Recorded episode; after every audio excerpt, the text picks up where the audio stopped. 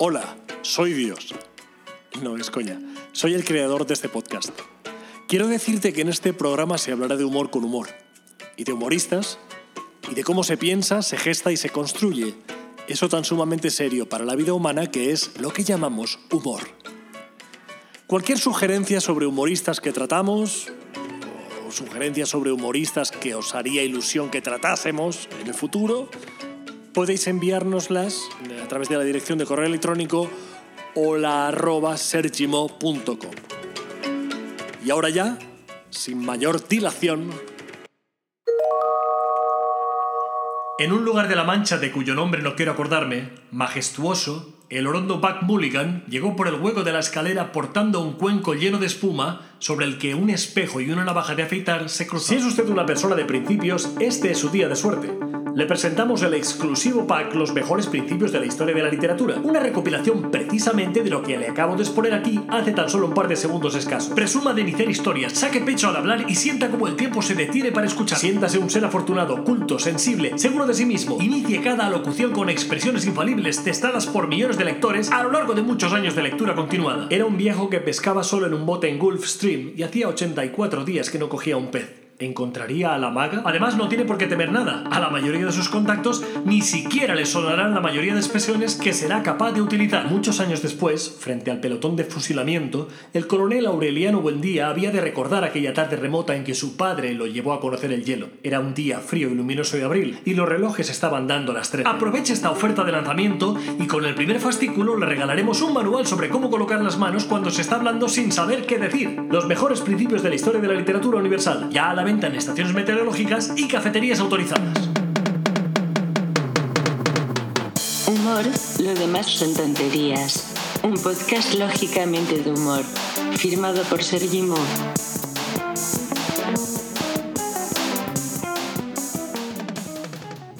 Hola, hola. En el principio, Dios creó los cielos y la tierra. No me he podido resistir a comprarme el pack de grandes principios de la historia de la literatura. Este es precisamente, con este gran principio, es el último, es el, es el final de la segunda temporada. ¿Habrá más? Probablemente. ¿Cuándo? Pues cuando, cuando me apetezca a mí. Básicamente esto funciona así. Es el número 9. Fíjate tú qué cosa. Hoy trataremos la figura de Oscar Wilde, que no es Oscar libre. Oscar Wilde, Oscar Wilde, Oscar Wilde. Pero era libre, muy libre para su época. Era lo que sería un tocanarices, un tocapelotas, un hipster de la época, una persona muy culta, una persona que le gustaba provocar, que vivía su rollo, era un hedonista básicamente. Todo el mundo conoce a Oscar Wilde. Y si no lo conocéis, haceroslo mirar. ¡Humor! Lo demás son tonterías. El problema del hombre invisible.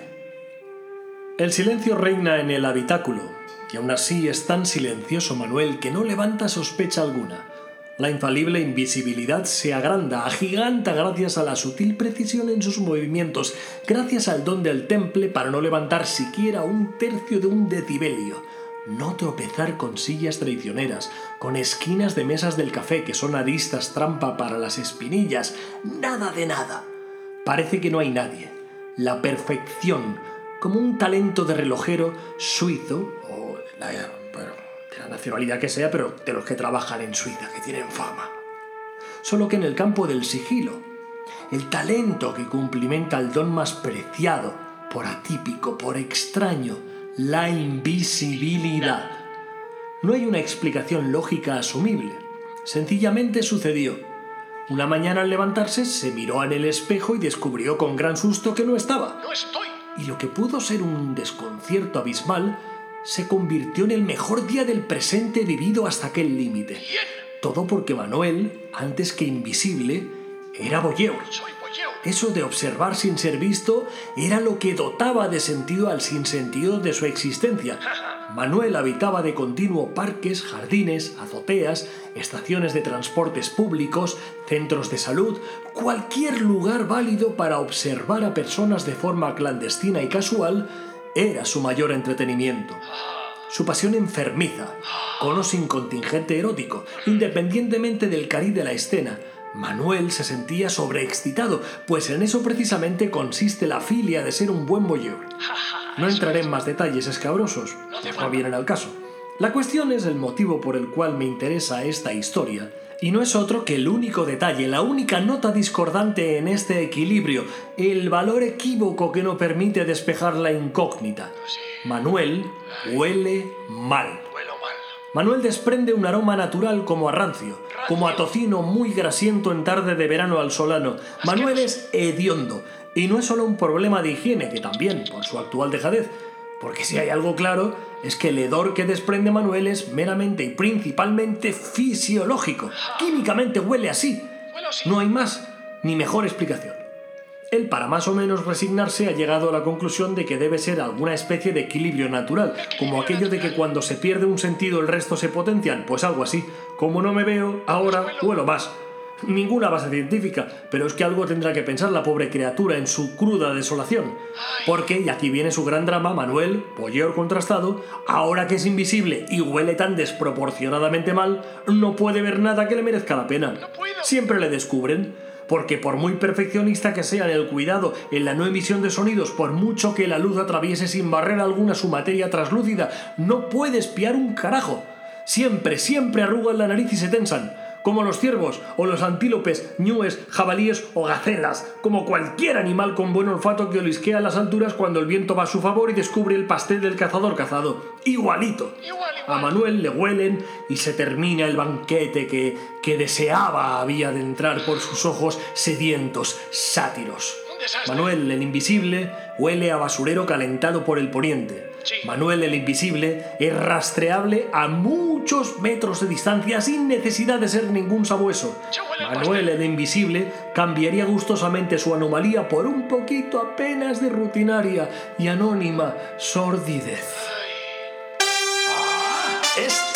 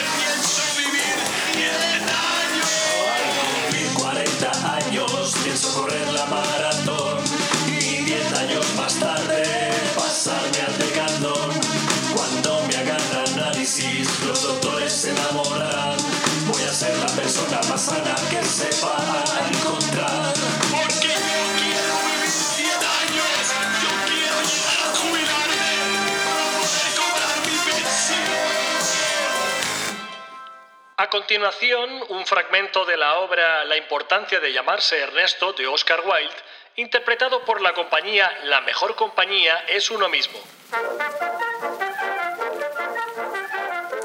Algernon cuando estoy en un problema, comer es la única cosa que me consuela. En verdad, cuando realmente estoy en un gran problema, como cualquiera que me conozca íntimamente te dirá, rechazo todo menos la comida y la bebida. Ahora estoy comiendo panecillos porque me siento desdichado. Además, soy particularmente aficionado a los panecillos, levantándose.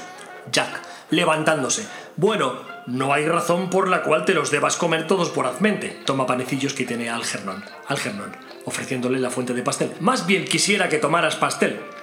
No me gusta el pastel, Jack. ¡Santo cielo! Supongo que un hombre puede comer sus propios panecillos en su propio jardín, Algernon. Pero recién has dicho que era perfectamente descorazonado comer panecillos, Jack. Dije que era perfectamente descorazonado de tu parte bajo estas circunstancias. Eso es algo muy diferente, Algernon. Puede ser, pero los panecillos son los mismos. Le saca la fuente de panecillos a Jack. Jack, Algi, quisiera que te fueras, por favor. Algernon, no puedes pedirme que me vaya sin cenar. Es absurdo. Nunca me voy sin cenar. Nadie lo hace jamás, excepto los vegetarianos y gente como ellos. Además, hice arreglos con el reverendo para que me bautice con el nombre de Ernesto a las seis menos cuarto. Chuck, mi querido amigo, cuando antes desistas de esa necesidad, mejor. Hice arreglos esta mañana con el reverendo para que me bautice a las cinco y media y naturalmente tomaré el nombre de Ernesto. Gwendolyn lo desea. Los dos no podemos ser bautizados con el nombre de Ernesto. Es absurdo. Además, yo tengo derecho a ser bautizado como me plazca. No existe ninguna evidencia de que haya sido bautizado por alguien. Debo pensar que es extremadamente probable que nunca lo fuera. Y así opina el reverendo. Es totalmente diferente en tu caso. Tú ya has sido bautizado, Algernon. Sí, pero yo no he estado bautizado durante años. Jack, pero ha sido bautizado. Eso es lo importante, Algernon. De acuerdo, pero sé que mi constitución puede soportarlo. Si no estás totalmente seguro de haber sido bautizado alguna vez, debo decirte que creo que es bastante peligroso que te aventures a hacerlo ahora. Jack, tomando la fuente de panecillos. Oh, qué necedad. Estás siempre hablando de tonterías, Algernon. Tómate los panecillos otra vez. No quiero que lo hagas. Quedan solo dos. Los toma. Te dije que era particularmente aficionado a los panecillos, Jack. Pero yo odio el pastel.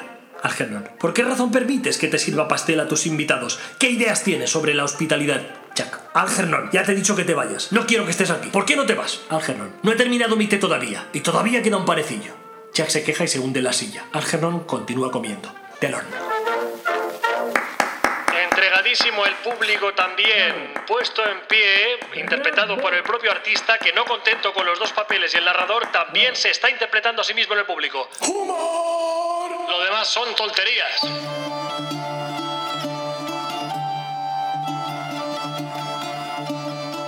Un niño tanto gritó que harta de oírle su madre, hasta maldito sea el padre, le dijo, que te engendró. ¿Osas injuriarme así? bramó el marido de pronto. Y ella añadió, calla tonto, que no lo digo por ti. Poema anónimo, probablemente escrito en el siglo XVIII. Humor, lo demás son tonterías. Un podcast lógicamente de humor. Firmado por Sergi Mo. Escucha al niño que sigue habitando en la zona más profunda de tu corazón. Respira y conecta todos tus pensamientos con los sentimientos más puros, primarios, los que son imprescindibles, los que dictan el diario de tus sueños o de tus anhelos. Dentro de un gran abrazo y siente el aleteo y el vaivén del sueño que te mece en su regazo. Cree en ti y en tu forma de ser. Crece como ser humano. Crece siempre como espíritu libre. Haz lo que te dé la gana mientras pagues este curso. Dame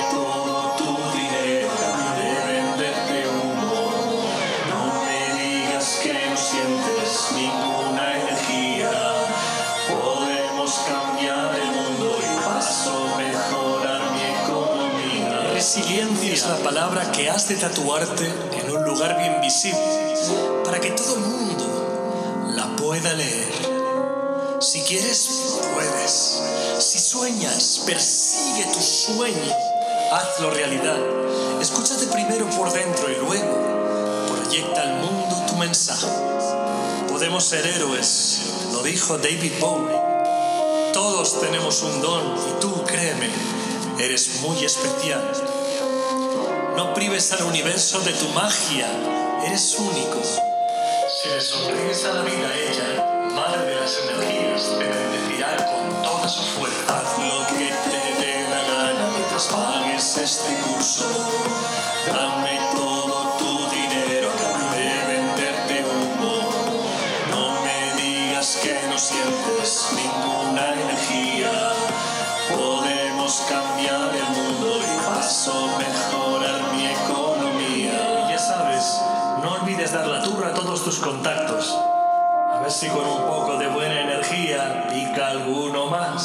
Bueno, bueno, dejémonos de historias sin sentido del ridículo. No solo el ser humano no es bueno por naturaleza, sino que la naturaleza no es buena por humana. De nuevo aplauso espectacular, henchido, del único espectador que también es el actor de antes y que no se había dado cuenta que se podía marchar y hace rato. Lo demás son tonterías. Y ahora de nuevo Petro va a dar una reseña muy escueta sobre la figura principal de este capítulo, es decir, Oscar Wilde fue uno de los escritores más importantes de lengua inglesa a nivel mundial. Nació en Dublín el 16 de octubre de 1854. Fue un artista liberal que mostró en sus palabras la paradoja de la vida, desvelando las verdades de forma clara y casi siempre a través del humor. Sus palabras eran de un ingenio muy agudo. Su obra magna de una ironía y humor sensacionales fue la importancia de llamarse Ernesto. Wilde está considerado como uno de los dramaturgos más destacados de la época victoriana tardía londinense. Demostró ser un maestro de la réplica utilizando siempre el lenguaje exacto en la situación adecuada. Muchos autores han intentado copiarlo después y no lo han conseguido. Extravagante y de conversación brillante se graduó con una excelente cualificación y conoció bien a los clásicos. Dio conferencias y escribió vorazmente. Supo divertir a la gente seria y escandalizar al pueblo sin dejar de proclamar verdades ocultas de la hipócrita sociedad del momento. Wilde siempre fue un hedonista y como tal valoró la felicidad y el bienestar por encima de todo. Murió en París en 1900 bastante joven pero dejando tras de sí un legado a seguir a través de una extensa obra que sobreviviría a todos los tiempos. A pesar de la distancia, su obra sigue siendo vigente. Muchas gracias, Petro. Seguiremos contando contigo. Bueno, seguiremos, estoy yo solo. Seguiré contando contigo en la siguiente temporada. Vamos con unas ideas que dejó escritas Oscar Wilde. Mantengo largas conversaciones conmigo mismo y soy tan inteligente que a veces no entiendo ni una palabra de lo que estoy diciendo. No voy a dejar de hablarle solo porque no me esté escuchando. Me gusta escucharme a mí mismo. Lo menos frecuente en este mundo es vivir. La mayoría de la gente existe. Las preguntas nunca son indiscretas, las respuestas sí. La mejor manera de librarse de una tentación es caer en ella. El trabajo es el refugio de los que no tienen nada que hacer. El hombre cree en lo imposible, no en lo improbable.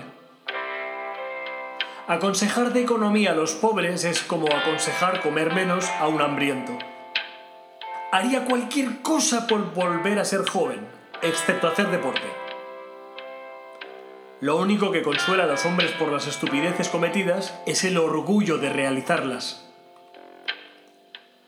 Que hablen de uno es espantoso, que no hablen es peor. Los jóvenes piensan que el dinero lo es todo y cuando se hacen mayores lo comprueban. Conseguir ser natural es la más difícil de las poses. Cualquiera puede simpatizar con las penas de un amigo, en cambio simpatizar con sus éxitos requiere de una naturaleza delicadísima. Cuando la gente está de acuerdo conmigo, siempre siento que debo estar equivocado. El arte es la única cosa seria en este mundo, y el artista es la única persona que jamás está seria. El cinismo consiste en ver las cosas como realmente son y no como se quiere que sean. El dinero es como el estiércol, si se amontona, huele. El hombre debería decir siempre mucho más de lo que pretende y pretender mucho más de lo que dice. Mis deseos son órdenes para mí. Perdona siempre a tu enemigo, no hay nada que le enfurezca más. Lo demás son tonterías. Se esperaba que la neolengua reemplazara a la vieja lengua, o inglés corriente diríamos nosotros, hacia el año 2050. Si es usted una persona de principios pero descuida constantemente los finales, no se preocupe más por ello, porque aquí presentamos grandes finales de la historia de la literatura, la colección ideal de coletillas y frases de cierre que estaba esperando desde hacía ya tanto tiempo. Porque las estirpes condenadas a 100 años de soledad no tenían una segunda oportunidad sobre la Tierra. Vale, cierre sus intervenciones con referencias cultísimas a las grandes novelas de todos los tiempos. Solo los más avezados intelectuales como usted notarán estos matices de altísima calidad. El viejo soñaba con los leones marinos. Espera a que termine el pitillo. Sí. Grandes finales de la historia de la literatura. La colección definitiva que le permitirá quedar como un pedante absoluto sin que nadie se dé ni cuenta. Ya a la venta en herbolarios y tiendas de cosméticos. Camino lentamente hacia el final del pasillo, con las manos esposadas y la mente en blanco. Solo pienso en el momento en que imaginé cómo sería hacer este recorrido, en cómo serían estos últimos momentos de tensión antes del descanso, antes de la liberación. Porque sí, sí, como lo digo, así lo comprendo en realidad, va a ser una liberación. No soporto ya más esta presión que llevo dentro.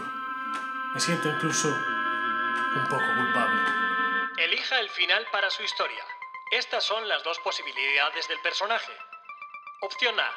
Reo en el corredor de la muerte. Opción B. Amantesado por el pasillo del piso donde da rienda suelta al placer. Presione el botón del mando con la opción elegida Mando. para desvelar el final.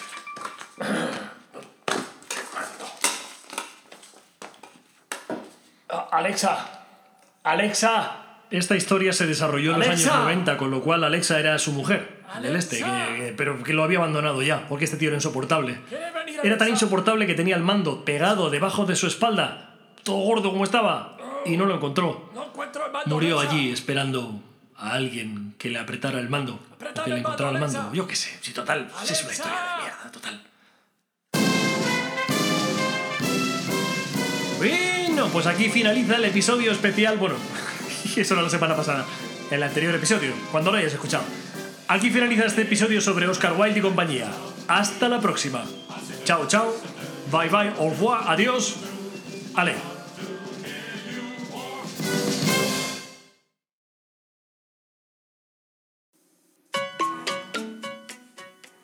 Recuerda que puedes escuchar humor, lo demás son tonterías a través de iVoox, iTunes y Spotify. Recuerda también que estaría muy bien que ahora mismo tuvieses el detalle maravilloso de puntuarnos muy bien en iVoox. No te olvides, por favor. Nuestra integridad mental depende de ello. Y por último, recuerda también que puedes comentarnos allí o en la cuenta de Instagram sergi.mo.humor. Ah, no era lo último. Porque me falta recordarte que también tienes a tu disposición la dirección de correo electrónico hola arroba sergimo.com. Ahora sí que ya está todo. Ya puedo desconectarme hasta el siguiente episodio. Sayonara, baby.